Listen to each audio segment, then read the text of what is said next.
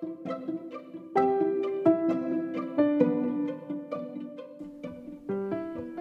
bienvenidas al podcast de Tecan Ladies. Bienvenidas al cuarto episodio del podcast Tecan Ladies. En esta ocasión venimos a hablar de DevOps. Nos acompañan Belén Gómez Colmenar y Débora Gómez. Hola Belén, hola Débora. Hola. Bueno, contadnos un poco, ¿qué es DevOps para vosotros? ¿Quieres empezar, Débora? Venga, yo empiezo. DevOps, pues para mí, eh, o sea, siempre está la controversia, ¿no? De si esto es un, puesto de, trabajo o, o, más bien una filosofía. A mí, para mí es filosofía. Yo creo que de, cara ahora al cloud, ¿no? Que, que está muy presente en, ese, en ese papel de, de DevOps, no tiende mucho a que los equipos sean multidisciplinares, ¿no? Que no solo hagas desarrollo, no solo testing, no solo sistemas, eh, sino que ahora se tiende más a que los equipos pues sean independientes, ¿no? Y desde que escribes la línea de código hasta que llega a producción y al usuario lo hagas tú, pues DevOps es una filosofía, ¿no? Tiene que ser parte de tu, de tu CI, de tu, de tu Continuous Delivery.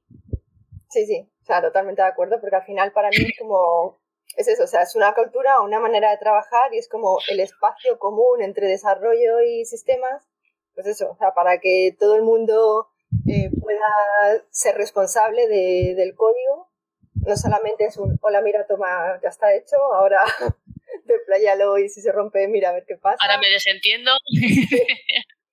y entonces es eso, es un poco la manera de trabajar con una cierta forma, con unas ciertas herramientas pues, para conseguir todo eso, para conseguir como ese espacio común. Y ha cambiado mucho, yo creo. ¿eh? Yo me acuerdo cuando empecé a trabajar que siempre había un equipo que se dedicaba a hacer el deployment. De hecho, ni los conocías, como mucho hablabas con ellos por, por chat y tú decías, bueno, ahí va mi código y espero que, que funcione. No, y ahora, ahora que está más integrado en el equipo, la verdad es que a mí personalmente me, me, me, gusta mucho ver la línea de código que he escrito, cómo está en producción y cómo, pues eso, no, rompe nada, la gente lo está usando. Ves que los usuarios, el engagement de los usuarios es no sé, satisfactorio. para hablar de este tema hemos traído dos perfiles que son bastante distintos, porque Belén sí que lleva ya mucho bagaje y muchos años trabajando en la parte de infraestructura y Débora es una androide reconvertida al campo. Sí, sí. O sea, seguro que me das mi vuelta, Belén. pero yo creo que es muy bueno porque también hay veces que cuando llevas mucho tiempo en algo puedes perder eh, el, punto de vista y la perspectiva de precisamente alguien que lleva menos tiempo y que pues por un motivo o por otro pues se ha visto motivada a, hacer ese cambio. Entonces me parece que es muy interesante el, poder tener la perspectiva tanto de alguien que lleva mucho tiempo en ese sector más determinado y gente que, que lleva menos tiempo y las que estamos ahí de manera improvisada a ratos. La verdad es que sí, hablabas antes, eh, Belén, de las herramientas. Yo de eso no tengo ni idea y me encantaría que ustedes qué usáis o qué consideráis necesario para, para hacer DevOps hoy en día. Pues al final, como lo que se quiere buscar es que haya, o sea, pues eso, lo que he dicho antes, que todo el mundo sea responsable, tanto la parte de desarrollo como la parte de operaciones, al final lo que, lo que quieres es automatizar todo, lo que puedas automatizar, tener herramientas de integración continua y desarrollo continuo para que según subas el commit vaya al, entorno que sea y entre medias que te, que te busque en el código si tienes eh, brechas de seguridad, si el código está limpio, o sea, que te, de manera automática, que te mire todas las cosas que tú quieras detectar para que cuando llegue a ese entorno mm, funcione todo lo bien posible y monitorizar, monitorizar a saco todo pues para ser consciente de qué está pasando en todo momento. Y al final es eso. Alerting. Mucho monitor, pues no tenemos alertas, un poco reacciona, sí, sí. Sí, y de herramientas en concreto, pues al final es un poco, bueno, yo qué sé, depende un poco de, de, cada uno. O sea, yo, por ejemplo, para infraestructura, eh, Terraform. Y luego, eh, si tienes que instalar algo dentro de algún clúster o de algún servidor, pues la herramienta de gestión de la configuración que quiera. O sea, yo en mi caso utilizo Chef, pero hay gente que utiliza Ansible o Puppet o lo que sea. Eh, luego de herramientas de integración continua y desarrollo continuo, a mí me gusta mucho GitLab CI, pero también hay mucha gente que utiliza Jenkins o utiliza, creo que el de Amazon creo que es CloudFormation bueno, no sé, pero vamos, si hay, o decir que sí hay, o sea, hay mogollón. de monitorización también, hay muchísimos. O sea, ah, bueno, y luego todo el tema de, contenedores. También está, la diferencia, ¿no? De si quieres pagar o no quieres pagar, pero es verdad que hay mucho, mucho, mucho open source. O sea, yo sí, que es cierto que pocas ocasiones he utilizado algo, algo de pago. Yo soy de las que se resisten con Jenkins, pero tengo mi motivo, ¿eh? Y es porque cuando trabajas en movilidad, o sea, es muy difícil encontrar una herramienta de CI que funcione bien, ¿eh? Con, con Android o con, o con iOS, por ejemplo, que estás completamente eh, ligado a, a MacOS. Eh, hasta hace poquito GitHub Actions metió eh, MacOS, ahora hace poquito también Amazon ha metido MacOS. Entonces, al final, siempre tenías tu, tu Mac ahí físico en tu, en tu oficina con tu, con tu Jenkins corriendo para poder tener un CI funcionando. Y claro, ya al final que dices, bueno, ya que he montado un Jenkins para las apps, pues bueno, lo reutilizo para, para el backend, ¿no? Y para, y para la infraestructura y demás. Pero sí, sí. Ahora cuando has dicho Terraform, me recuerdo que tenemos una discusión abierta ahora en la empresa de si Terraform, si CloudFormation en nuestro caso, porque estamos en Amazon, si ahora han sacado CDK, que es como programación orientada a objetos para crear tu infraestructura y luego por debajo te escupe CloudFormation y en, la siguiente versión están pensando en hacerlo también que te escupa Terraform. Entonces tú ya ni, ni conoces Terraform ni, ni CloudFormation para crear la infraestructura. Hay ahí un, un dilema abierto, ¿no? De tiras por CloudFormation que es como Cloud Type, ¿no? Te, te atachas al final al lenguaje de, de Amazon o tiras por Terraform que, que funciona con, con, más. Sí, con varios proveedores. Ya. Yo reconozco que me gusta eh, el, poder utilizar eh, herramientas eh, infraestructura de terceros, tipo la nube X, pero manteniendo la flexibilidad, pues si quiero me voy.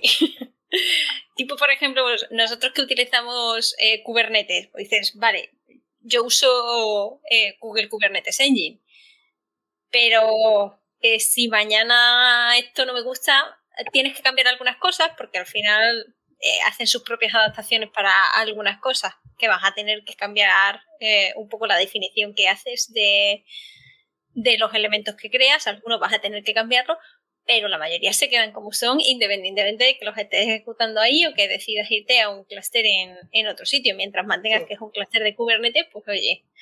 Y eh, me pasa también lo mismo, por ejemplo, con, con otro clúster que usamos de herramienta que es DataProp para clúster de, de Spark.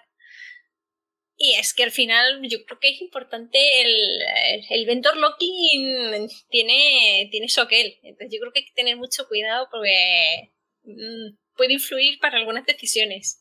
Entonces, de hecho, bueno, pues fue gracioso, pasó con pues, un proyecto en el que también pues estuve simplemente echando una mano y demás, que usaban una herramienta específica que es DataPrep para hacer procesamiento de limpieza de datos y demás. Y de repente DataPrep, sí, dijo que, que cambiaba completamente su, su modo de licencia y que ahora pues pasabas a tener una licencia de mínimo un coste de 1.500 dólares al mes.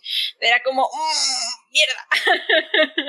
Por 1.500 dólares puedo hacer muchas cosas. Pues migrar todo a usar simplemente tareas de, de Spark para hacer, eh, porque al final eran unas transformaciones muy sencillas. Y entonces con 1.500 dólares tienes para levantarte muchos clusters durante mucho rato eh, procesando esa información. No, no, se necesitaba realmente lo otro, era muy sencillo porque era una interfaz gráfica, pero estabas completamente acoplado a esa interfaz y a esa herramienta. Entonces, pues bueno, al final necesitas bajar un poco el nivel para irte a una herramienta más genérica, pero te da la flexibilidad de que ya no estás a lo que te digan. De si es esto, es esto y pasas por el aro. Es lo malo del venderlo aquí. que con el cambio sufres, pero no tanto, no te quieres morir. Sí. ¿A vosotros os ha pasado, Belén, Débora, que hayáis tenido que hacer así un cambio de, de repente, de la noche a la mañana, ay, que nos cambian esto y tenemos que movernos a, otro cloud o, lo que bueno, sea? A mí me ha pasado, ¿eh? Me ha pasado mucho porque eh, con las aplicaciones móviles suele pasar bastante que cuando una herramienta de terceros open source es la más utilizada en movilidad, la compra Google. y en el momento que la compra Google, o sea, siempre hay migraciones. Yo creo que en el último año, si no hemos tenido cuatro migraciones, no hemos tenido ninguna, porque en el momento que la compra, la mantiene durante unos meses, ¿no? Igual de como estaba antes, pero claro, ya llega un momento que te dice, lo vamos a pagar, o migras o migras. Y bueno, nos pasó con una herramienta Caslitis que era muy famosa, la compró Google, ahora está es dentro del paquete de Firebase y claro, hubo que migrar y sí o sí migras o si no te quedas sin, sin poder utilizarla. O sea que yo en, movilidad yo creo que estamos muy, muy acostumbrados a esto porque Google y Apple en general cambian muchísimo de un año para otro con las versiones que sacan de Android, con las de iOS. Pero en el cloud yo sí que veo, que sí que he visto migraciones, las veo con mucho tiempo, ¿no? Como que te dejan meses y meses como para que tú hagas tu migración y te haces al nuevo.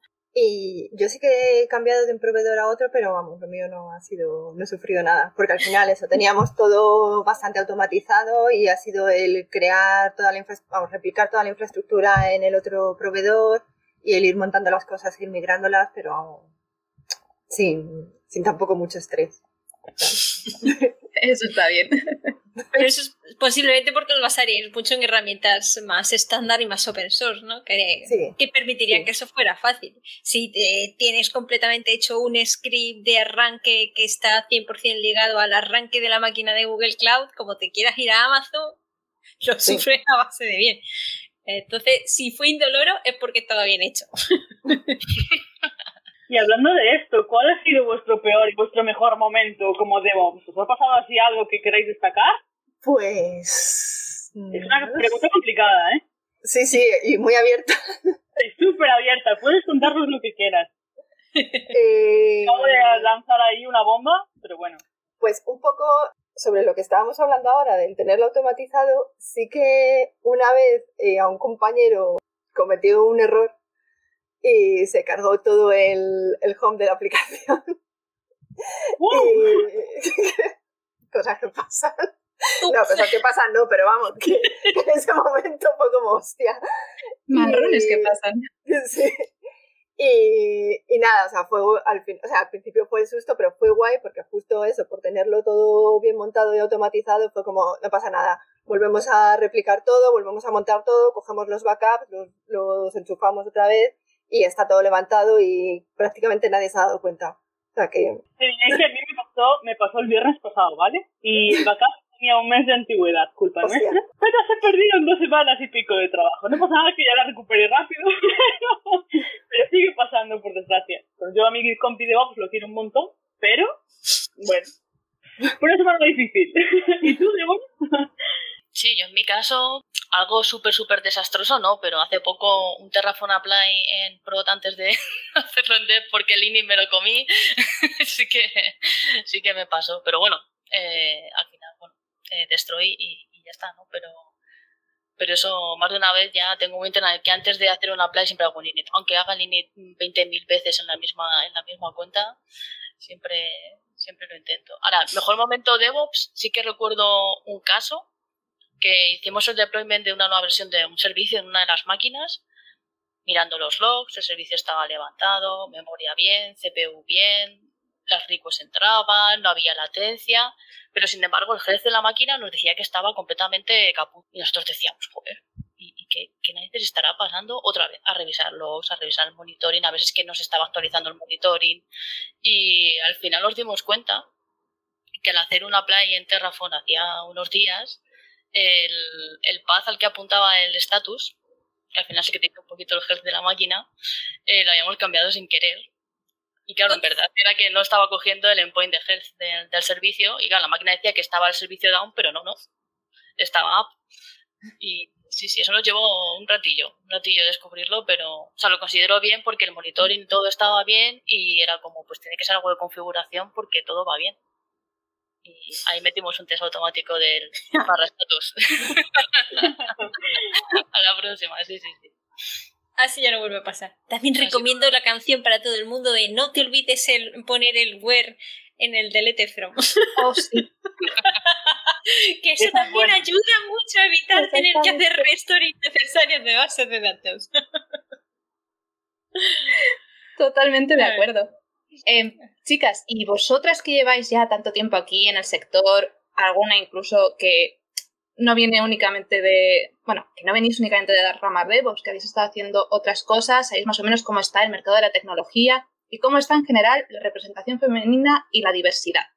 ¿Cómo lo veis concretamente en el sector DevOps? No sé, yo en mi caso la verdad es que no he notado diferencia. En movilidad hay muy poquitas chicas, muy, muy, muy poquitas, ¿eh? Y en backend igual, o sea, poquísimas y, y en DevOps te diría que incluso menos, porque quizás he visto a chicas que se han quedado un poco en back en que el tema de DevOps no, no les llamaba mucho, pero, pero yo creo que es bajísima si lo comparamos con, con frontend, con web development. Yo creo que el, el rate de, de, mujeres sí que es más alto. Bueno, marketing, diseño, ¿no? Pero en estos casos, en estos tres casos, yo lo he visto siempre igual. Claro. A ver, también es cierto que en Frontend también igual, como ha habido más bootcamps que han estado enfocados en mejorar la diversidad femenina en el sector, pues de ahí también viene que haya muchas más mujeres programadoras. No sé, Belén, qué, cuál es tu opinión también con esto, si tú también ves que en, en, en la parte de DevOps falte más representación femenina, si igual Débora y Belén, veis que hay alguna iniciativa que se pueda tomar, igual parecida a estos bootcamps que estábamos comentando, pero en el sector DevOps, que igual hacer un bootcamp de, de DevOps es un poco generalizar, no sé, no sé si sería tan fácil de realizar. Yo en la parte de sistemas, o sea, si, si normalmente en la parte de backend hay cuatro, en sistemas hay dos. o sea que somos muchísimas menos. Pero, por ejemplo, eh, yo eh, antes vivía en Madrid y, y cuando acudía a alguna, alguna charla de estas de Madrid DevOps o cosas así, pues al final, o sea, éramos muy pocas, muy, muy, muy, muy, muy contadas con, la, con una mano. Y sin embargo ahora me ha dado rabia, pero también eh, me ha gustado, eh, que sí que he visto que se ha creado un grupo que, que se llama Women in DevOps, creo que hace un par de años, un año y pico o así, no, no estoy segura ahora porque con esto de la pandemia no sé muy bien en qué día vivo, se pasa un año o medio. Y entonces, no sé, como que me da la sensación de que, de que está habiendo más movimiento y además también ahora un poco más también de manera virtual. Y a ver, somos muy pocas y yo sí que he sentido eso, que pues que, que igual que hay un poquito más de representación en, en la parte de desarrollo, tanto en frontend como en backend, no sé, eh, como que ahora o estábamos todas por ahí escondidas y ahora a lo mejor sí que eh, gracias a un grupo como estos te puedes comunicar más con otras personas que están haciendo lo mismo o eso, pero, pero vamos, a mí me da la sensación de que ahora sí que hay un poquito más de representación que antes, pero vamos, ya te digo que poquísimo. ¿Crees que quizá puede tener que ver también con el hecho de que empieza a haber diferentes herramientas que tradicionalmente eh, todo lo relacionado con esta parte de, de sistemas creo que se ha visto mucho a, que estaba asociado a sistema eh, levantar una máquina desde cero y meterme con una terminal de línea de comandos a hacer magia negra. Y que quizá precisamente con todo lo que se ha ido expandiendo este tema, herramientas como contenedores y, y que tenemos también, por ejemplo, en la nube, pues muchas herramientas que yo creo que precisamente nos simplifican todo esto. No, ya, ya DevOps no va solo de levantar una máquina, va de todo un ecosistema en el que eh, pues quizá se puede conseguir que, que, se ahuyente un poco menos también y que parezca menos que esto es el típico rol hacker que tienes que eso, que tu terminal en negro con mogollón de letras y caracteres que, que son un poco quizás la imagen que más se transmitía y quizá ahora empezamos a tener otras herramientas en las que enseñas que, que parte de esto también va pues de monitorizar y para monitorizar también vas a tener herramientas para donde vas a tener que pintar gráficas, que eh, gestionar alertas, que son otro tipo de tareas también y que no sé si pueden estar ayudando. ¿Qué, qué os parece? ¿Creéis que el, el, tema de cloud puede estar ayudando a que se generalice un poco más el rol? Y que haya perfiles más diversos también. ¿Os gusta el cloud? ¿Preferís infraestructura?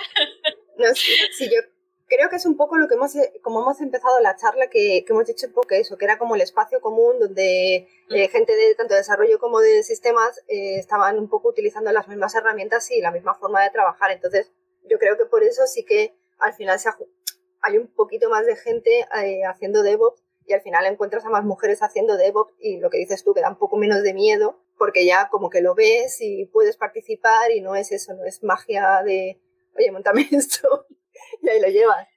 Pero yo, eso, por, por la parte que me toca, aunque sí que hay más mujeres en grupos de DevOps, sí que todavía eh, la representación viene, como lo quieras llamar, infraestructura, sistemas SRE como lo quieras llamar, todavía sigue siendo aún más minoritario.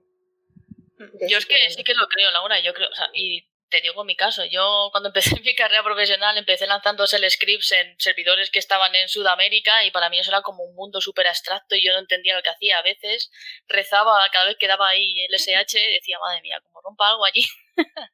y, y, claro, yo, o sea, me fui a movilidad, ¿no? Estuve mucho tiempo en movilidad y ahora que he vuelto, cuando, cuando empecé con, con Amazon, dije, esto es otro mundo comparado a lo que yo había visto cuando había empezado profesionalmente mi carrera. Y yo sí que creo que, ayuda mucho.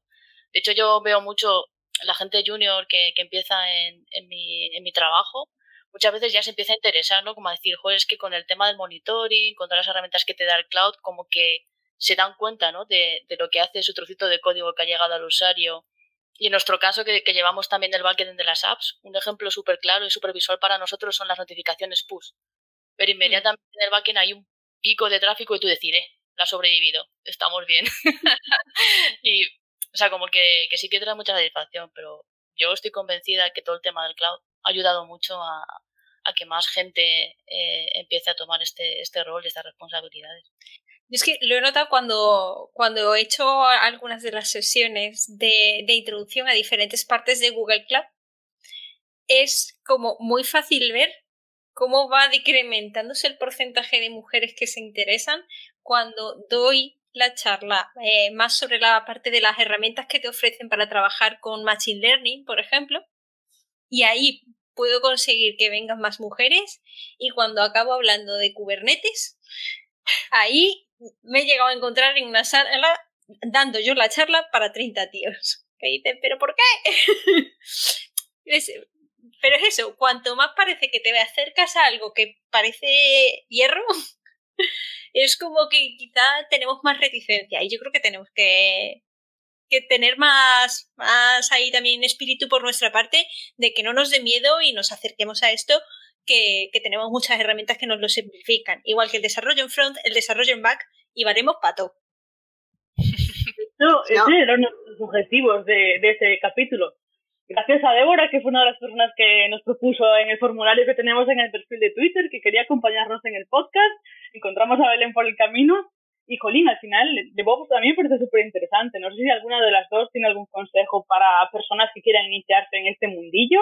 Yo que soy junior, bueno, algo por ahí me llama, algo tengo que hacer de vez en cuando. Y Jolín, mmm, Belén, ¿tú qué, qué me dirías para que yo empezase en DevOps?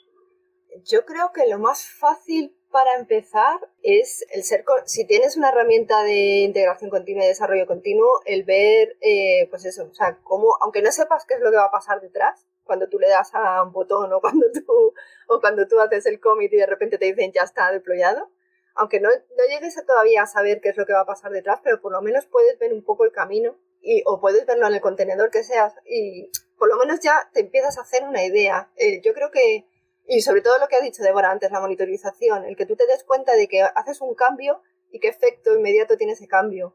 Si mejora tiempos o si los empeora o, o si, yo qué sé, o sea, el ser consciente de eso y luego ya, pues poquito a poco, pues el ir aumentando un poco, metiéndote un poco más en las tripas, hasta donde quiera. Y perder el miedo. Sí. asustan, como decía Débora antes, a ver si la voy a liar parda en Sudamérica y a ver qué pasa. ¿Y tú ves Débora? Pues yo es que cuando empecé, la verdad es que ahora con, el, con, con, los temas de los cloud providers hay como diferentes niveles de servicios, yo diría, ¿no? O sea, hay, hay servicios que tú puedes utilizar sin tener mucha idea de sistemas y luego cuando estás con ellos, ¿no? Como que ya te sientes eh, confident, ¿no? Eh, de decir, bueno, ya me apetece meterme un poco más y meterme un poco más. Y es como que empiezas a, a desgranar niveles. Yo, en mi caso, nosotros todos de movilidad, nadie de backend, dijimos, bueno, vamos a mirar dentro de los servicios de Amazon cuál es el más sencillo, ¿no? Para, para empezar. Y empezamos con Elastic Beanstalk. Después de estar un año con las nos dimos cuenta de que no era suficiente, que no nos permitía hacer todo lo que queríamos hacer, entonces das un salto más y das un salto más. Y posiblemente, Laura, este año acabamos con Kubernetes. Pero claro, ha sido una trayectoria ¿no? de, de aprender poquito a poco y es cierto que con, con los cloud providers hay ese tipo de servicios que te permiten empezar de forma sencilla, cuando te has acostumbrado y quieres hacer más cosas, pues es natural, ¿no? Das el siguiente, el siguiente paso y te metes algo más complejo. Yo creo que es más sencillo, ¿no? Antes era servidores y ahí te lo dejo con, el sistema operativo que tú te instales y tiras para adelante. Y es verdad que yo mi consejo sería ese, siempre empezar con algo sencillito, incluso con una pequeña lambda, que también son muy sencillas, y poquito a poco, poquito a poco ir indagando porque tú ya, o sea, o tu software te pide ya que, sigas para adelante y que te compliques más la vida y que indagues más. Yo creo que eso es genial. De hecho, es la cantidad de niveles que tenemos ahora en, un proveedor. Antes, pues eso, tú cogías, contratabas una máquina y, y, ahora ponte a picártelo tú desde cero. Y ahora no, ahora tienes todo un abanico que va desde el extremo extremo de sigues teniendo la posibilidad de tener una máquina en la que tú te vas a configurar lo que necesites, al extremo completamente opuesto de lo que decías de una Lambda o un Google Cloud Function, donde tú no vas a tener que preocuparte tanto por la infraestructura porque lo que vas a tener que darle es el código. Pero al final sigues ganando esa capacidad de saber cómo desarrollar algo y ponerlo en producción también usando las herramientas que te dan. Y cuando se te quede corto lo que te ofrece una Cloud Function, pues entonces pasarás a, mm, bueno, o una Lambda, pues pasarás a algo que siempre hay una herramienta que te permite desplegar una función. Y luego pasarás a algo un poquito más cuando se te quede eso pequeño porque tengas mm, varios microservicios que conectar entre ellos. Y eh, es lo bueno que tenemos un abanico enorme con el que podemos empezar poco a poco con una herramienta ir incrementando. Además, es que yo al principio cuando, lo, cuando he dicho esto, claro, estaba pensando en, ya estás trabajando en una, en una empresa donde tú estás ya en un equipo y entonces pues la manera de ir aprendiendo es pues eso, o sea, como el ir un poco mirando lo que ya tienes en la empresa. Pero si tú quieres un poco empezar por tu cuenta y riesgo en tu casa y tal, yo qué sé, es que ahora mismo hay, o sea, que, es lo de siempre, que hay un montón de cosas donde aprender y a la vez te, te da agobio porque ahí no sabes un poco qué elegir. Pero lo bueno es eso, es que puedes ir montando una cosita muy pequeña, lo que habéis dicho, en plan de, pues yo qué sé, pues venga, voy a probar con Terraform, voy a levantar simplemente una instancia y, o una base de datos. Pues mira, está levantada, ala. Ahora lo voy a enganchar con este otro servicio. Y además que muchas tienes el primer año gratis. Entonces, pues eso, que puedes ir probando cositas pequeñas, muy sencillas, que sea un hola mundo dentro de, o que levantar una instancia o dentro de un contenedor y que te levante una patch y te ponga hola, yo qué sé, tonterías así, pero que por lo menos seas consciente un poco de cómo ir enganchando, cómo va funcionando. Y luego ya, pues a partir de ahí, pues tienen mil millones de cosas para... Pero no sé, sí que hay, yo creo, hay muchas facilidades para, para empezar y para ir viéndolo y para que se vaya quitando un poco el miedo. Ahí lo de utilizar, por ejemplo, un, pet project, o sea, aunque sea una tontería, que no, que no aporte ningún valor, pero simplemente coger una idea y tú dijeras, vale, si yo quisiera hacer esto, ¿qué necesito? Pues venga, yo a lo mejor he hecho mi mini desarrollo que lo único que me devuelve es un hola mundo. Y ahora necesito que los usuarios puedan acceder a este Hola Mundo. ¿Qué, herramientas tengo? Y, puedes empezar a tirar del hilo y decir, vale, ¿cómo puedo servir este Hola Mundo? Pues puedo ponerme una Cloud Function, o puedo crearme una aplicación, o puedo crearme no sé qué. Y ahora necesito almacenar algo. Pues, ¿qué opciones tengo para una base de datos? Y empezar poco a poco tú mismo a solucionarte tus propias necesidades. Entonces yo creo que eso también acaba siendo como muy gratificante porque te das cuenta de el stack de herramientas que vas consiguiendo tener para ser autosuficiente a la hora de poder desarrollar algo al completo. Y yo creo que posiblemente el, para mí, de, lo, poco o mucho que me haya ido metiendo en temas de DevOps y temas de sistema, es lo más gratificante. Es poder decir, es que yo he desarrollado este código, pero es que además me he encargado de ponerlo con Kubernetes en producción. He acabado entendiendo qué es lo que está pasando un poco, aunque no llegue hasta la más mínima detalle de abajo, pero acabo sabiendo qué está pasando ahí, siendo capaz de contarlo y acabo teniendo mis propias herramientas para poder trabajar. La verdad es que es súper chulo ver un poco el proceso desde la idea hasta que ya los, usuarios lo pueden ver. Unas ideas súper guays, habéis aportado un montón de truquillos y consejos, os los agradecemos un montón. No sé si alguna de las dos quiere decirnos algo más antes de finalizar este episodio. La verdad yo ya me voy con muchas ideas anotadas, que lo sepáis. Sí, nada más yo que sé, que al final tampoco hay que agobiarse, que igual que si estás más en el lado de desarrollo, no tampoco tienes por qué saber eh, lo que son más las tripas de lo que es la parte de infraestructura y si estás en el lado de sistemas tampoco tienes que saber qué hace cada línea de código. O sea, está guay eso. El, puedes profundizar hasta donde quieras, pero también, pues eso, al final es un poco el, el poder trabajar juntos y de manera más rápida y con menor tasa de error y, todo lo guay que te da DevOps. Sí, yo creo que hay que quitarle un poco el, miedo, ¿no? Que, que, hay este miedo tradicional al DevOps, que es muy complicado, a los sistemas y demás. Yo creo que ahora al final es entender un framework, el framework de un cloud provider en el fondo, hacerte cursos, hacerte tutoriales y lo acabas haciendo igual. O sea que hay tantas herramientas, como decía Laura antes, tantos trainings, tantos cursos online gratuitos que puedes hacer, animaros y no tengáis miedo. Y que hay niveles que no tienes que llegar a saber exactamente el protocolo de red que está usando por debajo la tarjeta. No, no hace, no hace falta empezar a meterse en temas de sistemas, de infraestructura y en todo este ecosistema DevOps, no necesita llegar tampoco a, esas tripas. Hay muchas cosas que, que, no vas a necesitar y vas a poder trabajar bien sin ellas, incluso aprendiendo a utilizar herramientas DevOps. La verdad es que sí, ojalá este episodio haya despertado a más personas de curiosidad hacia el mundo DevOps. Y de nuevo daros un montón las gracias a, vosotros dos, Débora, Belén, por acompañarnos en, en este cuarto episodio. Nos encantaría que las personas que nos escucháis nos deis vuestra opinión sobre este episodio y los anteriores. Podéis hacerlo por Twitter. Y nada más, nos vemos en el próximo. Gracias. Adiós.